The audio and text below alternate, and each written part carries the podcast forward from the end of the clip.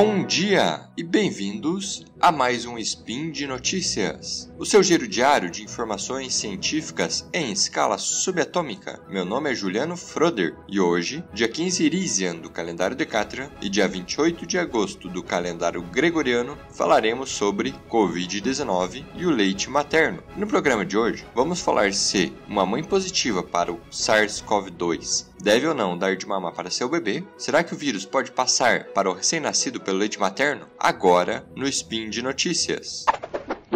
Speed Notícias.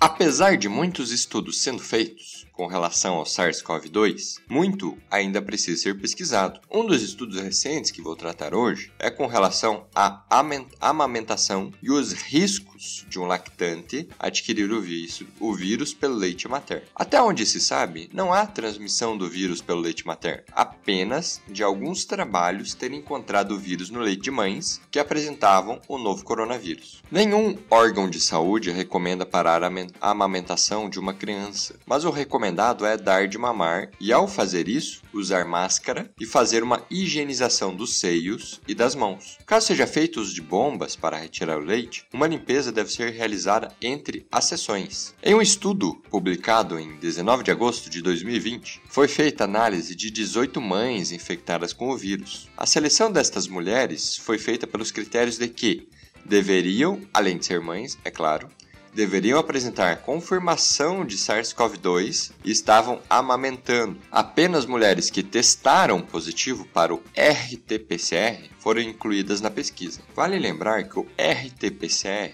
tem como objetivo analisar a presença do material genético do vírus. Ele realiza uma espécie de amplificação desse material genético, com a finalidade de nós de ser possível verificar essa presença ou ausência. Foram realizadas entrevistas via telefone para obtenção de dados clínicos das pacientes. E as amostras de leites foram autocoletadas e foi pedido para que, na hora da coleta, algumas medidas sejam tomadas tais como lavar as mãos antes e depois da coleta, além de lavar o seio com álcool 70 antes da coleta. Posteriormente, as amostras foram enviadas para o centro de estudo. Em alguns casos, mulheres enviaram amostras feitas antes da inscrição para o estudo, ou seja, provavelmente não tinham seguido essas medidas de higiene. Além do protocolo validado para a quantificação do SARS-CoV-2 em leite materno, utilizando a técnica de RT-PCR, foram desenvolvido um método para realizar a cultura do vírus presente no leite. O que seria essa cultura? Seria né, um meio de cultura para que o vírus conseguisse se replicar. Caso tenha no leite um vírus funcional, não apenas o material genético, esse vírus, ao ficar alguns dias no meio de cultura, iria conseguir se replicar e nós iríamos ter certeza que há de fato um vírus funcionando. Né? Ele consegue se multiplicar. Outro ponto levantado na pesquisa foi para analisar se uma amostra pasteurizada e com o vírus que for adicionado previamente, se ele seria eliminado por essa pasteurização. Para isso, então, foi um usado o método chamado de método Holder, que é um tipo de pasteurização. Ele é um tratamento térmico amplamente utilizado em bancos de leite,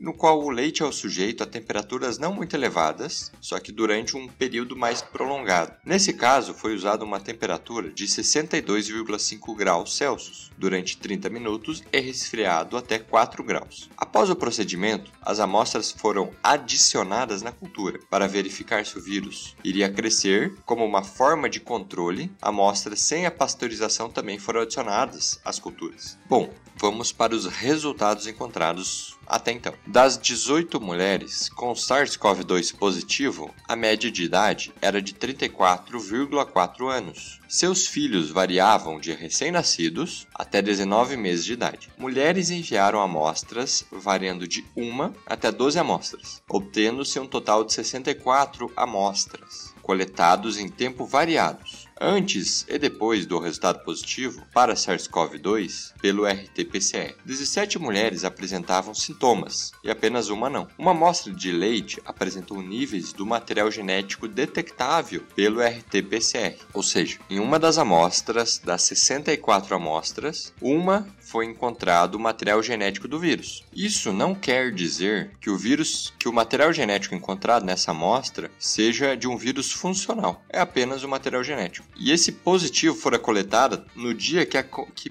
apareceram os sintomas. Né? Essa amostra, quando que deu material genético positivo, foi coletado pela mãe no dia que iniciaram seus sintomas. Contudo, uma amostra coletada dois dias antes dos sintomas e duas amostras coletadas 12 e 41 dias dos sintomas foram testadas negativos para o vírus. A criança, nesse caso, não fora testada para o vírus. Apesar de uma amostra ter sido detectada positiva, a cultura viral dessa amostra foi negativa, ou seja, o vírus não se multiplicou. Logo, de acordo com esses dados, um vírus competente para a replicação não é encontrado no leite materno da amostra positiva. Desse modo, não representa uma fonte de infecção para o lactente, né, para a criança. Para analisar a pasteurização, foram adicionados em duas amostras de leite o vírus SARS-CoV-2 e foi feita essa pasteurização e cultivado no meio de cultura. É, posteriormente, verificou-se que nenhum vírus fora detectado, porque provavelmente essa técnica funcionou. Por outro lado, outras duas amostras com o vírus que não sofreram a pasteurização após o cultivo, né, após adicionar no meio de cultura, apresentaram o vírus de forma detectável. Portanto, observou-se que o vírus pode ser eliminado pela pasteurização. Ponto importante importante para os bancos de leite, que, já se utilizam dessa técnica. Apesar desses resultados, é importante fazer um adendo, que é referente às limitações do, do estudo. Primeiro, o tamanho da amostra. Ele é muito pequeno, 18 mulheres e 64 amostras. Não foi feito de forma randomizada. As mães entraram em contato e elas se inscreveram para fazer o estudo. Não foi feito nada de forma aleatória. Apesar da necessidade do exame para a mãe entrar no estudo, do RT-PCR ser positivo, não foi feito esse teste nas mães pela equipe de pesquisa. Então foi confiado nas palavras delas para que elas para que esse exame fora realizado e realmente deu positivo. As amostras de leite foram coletadas pelas próprias mães até antes do protocolo definido para a coleta. Como observou-se, Apesar de uma amostra ter dado positivo no início, diversos fatores podem ter interferido, como a contaminação dessa amostra por pequenas gotículas de saliva na hora da coleta. Além de analisar se o vírus passa para a criança pelo leite, deve também verificar se o leite tem um efeito protetor para a criança, visto que a transferência de anticorpos se dá por essa via. Lembrando que a produção de anticorpos para o vírus é fundamental para o combate dele. Pode-se adquirir esses, anticorpos de algumas formas. Uma delas é adquirindo o vírus. A outra pode ser o vírus através da vacina, que vai estimular o nosso sistema imunológico a produzir esses anticorpos. Ou então de forma passiva, que é recebendo os anticorpos pelo leite materno. É importante lembrar que mais estudos são necessários, principalmente estudos maiores e estudos sobre os estudos, que nós chamamos de meta-análises, para que, por fim, seja feito algum veredito sobre o leite materno. E por hoje é só, pessoal. Lembro que todos os links comentados estão no post. Deixe lá também seu comentário, elogio, crítica, declaração de amor ou meme predileto. Lembro ainda que esse podcast só é possível acontecer por conta do seu apoio no patronato do SciCast, tanto no Patreon quanto no Padrim. Um grande abraço e até amanhã.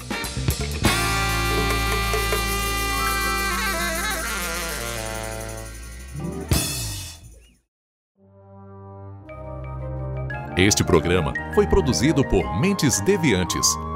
deviante.com.br.